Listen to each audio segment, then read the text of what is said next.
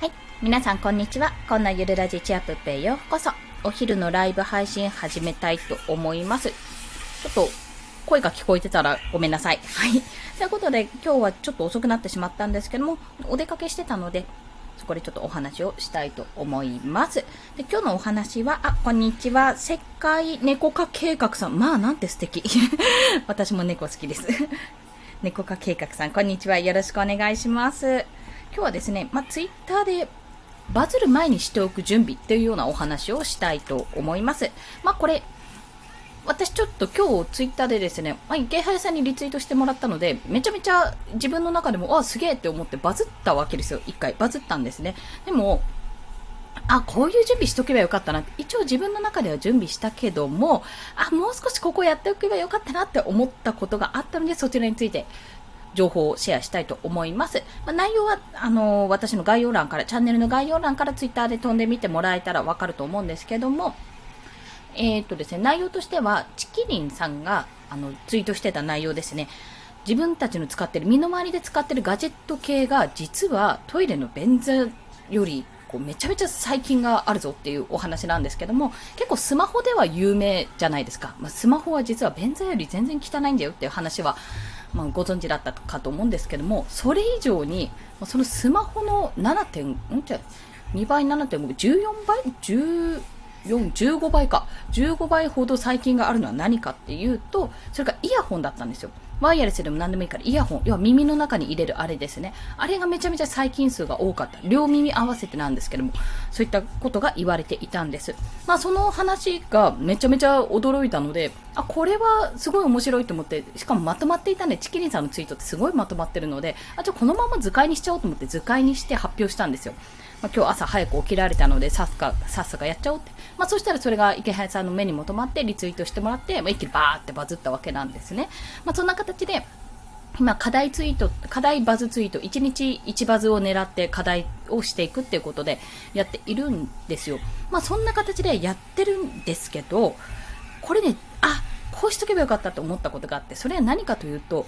プロフィールをもっとしっかり作っておけばよかったってところですね。基本的にプロフィールページは私ヘッダーもアイコンも自作で自己紹介も1週間に1遍ぐらい見直して修正したりしてるんですけども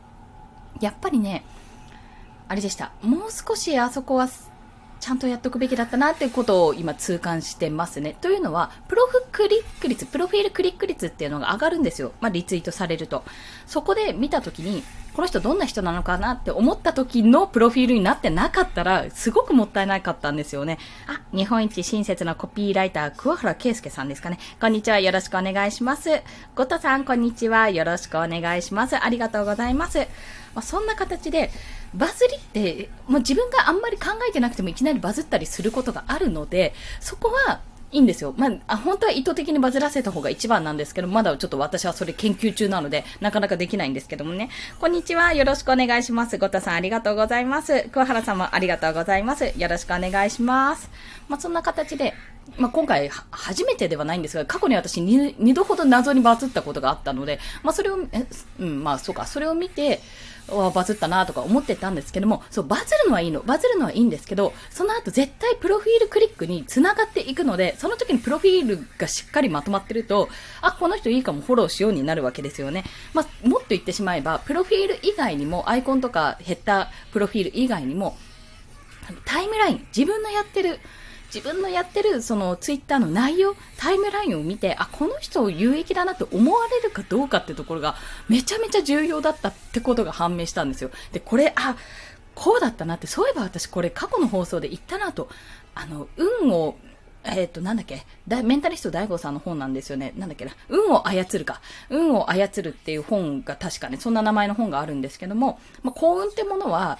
あの、作れると。自分で運は操れるって。まあどうするかっていうと、まあとりあえず行動を多くしろというお話なんですね。単純に言うと行動を多くする。そして、いきなりポッて舞い降りてくる。いつこう幸運が舞い降りてくるかわかんないから、その幸運が舞い降りてくる。いつ来るかわかんないその幸運をいつでも受け止められるように準備をしなさいって。ちゃんと行動を起こして見つけられるようにする。すぐ、あ、来た来たってガッて掴めるようにするっていうのが一つと、その幸運が来た時に、あ、準備不足で何にも用意してないようじゃなくて、あ、もうバッチ来い。もういつでも来いって形で準備万端でそれを受け入れる体制を整えておくってことが大事ってことを散々書いてあったし、散々私過去の放送で言ったのにもかかわらず、あ、もう少し減った。あ、でもこれも気に入ってるけど減った。もっとデザイン寄りにすればよかったとか、あ、なんかちょっとアイコンも可愛い系で大丈夫だったかなとか、なんかあの、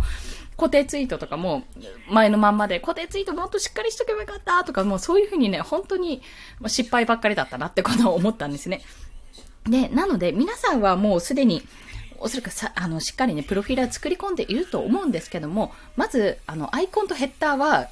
アイコンとヘッダーはもう作り込めば、一回作っちゃえばもうそのままでいいんですよ。変な話、アイコンは変えるとちょっとわかんなくなっちゃうので、誰が、誰だっけこの人みたいな感じになっちゃうので、まあ作り込んであればそれでいいんですけども、プロフィール文はまず見直した方がいいという、あ、これ過去の情報すぎたって、もうちょっと情報、実績とかついたわっていうところも入れといた方がいいし、自分が今言いたい、一番言いたいことにちゃんとシフトできてるかとか、パッと見分かりやすいかってところは見た方がいいです。そして、タイムラインね、自分のタイムラインを見返すんですよ。見返した時に、これパーって新しく、まあ、要は一元さんとして入ってきた人が、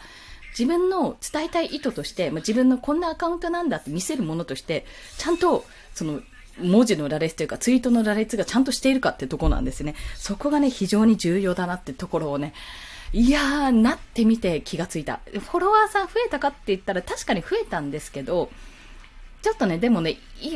うんとね、そんなに伸びてない。いや、どうなんだろう。ちょっとまだ率は出してないので、なんとも言えないんですけど、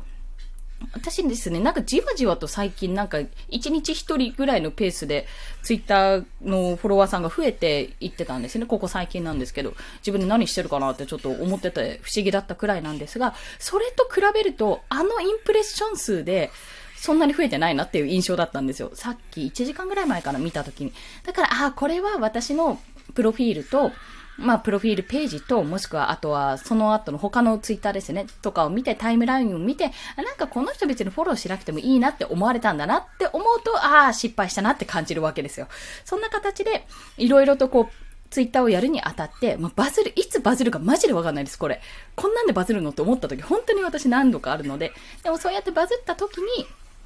あ、バズったいろんな人が見てくれたなんかお客さんが来てくれたって、あ、プロフィールページ見てくれたタイムライン見てくれたあ、この人いいかもってフォローしてくれたっていう風になれるように、やっぱ都度ね、日々日々ツイッター、まあ、質のいいツイッターコンテンツを発信していくことが重要ということが分かりましたという。ゆうすけさん、こんにちは。よろしくお願いします。ありがとうございます。なんかかりましたというか、まあ、当たり前っちゃ当たり前だったし、自分でも散々あんな運を操れるの本の内容を言っていたのにも、かかわらず、ああ、しくったって思った今日この頃でしたって。皆さんはこんな失敗ありますか？こんな失敗ないように日頃から準備は万端にしといた方がいいっていう。まあ本当に失敗談でございます。今朝、今朝や、あの、やりたてほやほやの失敗談ですね。こちらは。そんなことをお話ししました。まあ、シェアさせていただくというところでございます。まあ、今回はツイッターだったんですけども、まあ、どんな風にバズが起こるかわかんない。まあ、このように音声配信も、あの、ライブやってて、私ライブしてるけど0人だった時とか全然普通にあるんですよ。でもこうやって皆さんに来ていただいて、あ、この話いいかな、有益だな、この人の他の話どうかな、聞いてみようかなっていう思いに、まあそういう気持ちにさせないと結局私がただただ一方的に話してるだけになってしまいがちなんですよね。まあそこも自分が常に最良のコンテンツを出せてるかっていうところを、やっぱりあの、だんだんやっていくと、なんだ、なんか、これちょっと微妙だったらもっといい言い方あったよなっていうところをね、やっぱね、感じるんですよね。まあ、そんなことがありながらも、あ常にこの一期一会、もう一回やって、一回やって、よし、この人フォローしようって思ってもらえるような、そんなコンテンツを SNS でも、それこそブログでも、音声配信でも、まあ、それこそデザインもですね、デザインとかにおいてもやっていけたらいいと、そう思って、今日は皆さんにシェアをさせていただきました。ということで、まあ、メインはツイッターで、あの、思わぬバズり、あ、池早さんいいですねって言ってくれたイエーイみたいなところで、ところからウェーイってなった、なったし、喜んだし、それを望んで作ってたはずなのに、準備ができてなかったっていうね。いきなり突撃隣の晩ご飯みたいな感じで、いきなりこう、芸能人さんが来てくれて、わー、芸能人さんが来た、わーって思ってたとしても、今日はでも納豆ご飯にしようと思ったんです、みたいなね。そんな気分ですよね。まあちょっと、例えがあれでしたけど、まあそんな形で、皆さんももし、まあ、ツイッターとか SNS を運用する場合とか、ブログとか音声配信もそうですし、コンテンツ、あとはコンペとかですね。なんかいろいろライティングとかでもコンペとかで、もういかにこういろいろ日々ね、チャンスを得ようと頑張ってるかと思いますが、チャンスを得るためには下準備がマジ大事っていうところを今日はお伝えしました。ということで、本日もお聴きくださりありがとうございます。この放送いいねと思われた方、ハートボタンを押していただけると嬉しいです。すいません、息子が起きちゃったので、ちょっと早々に切り上げますね。そして、私、えっ、ー、と、昼はライブ配信、朝昼晩と1日3放送しておりますので、もしご興味ある方、フォローしていただけると通知が朝昼晩と飛びますので、よろしくお願いいたします。それでは皆さん、今日も、この後午後も頑張っていきましょう。コンでした。では、また。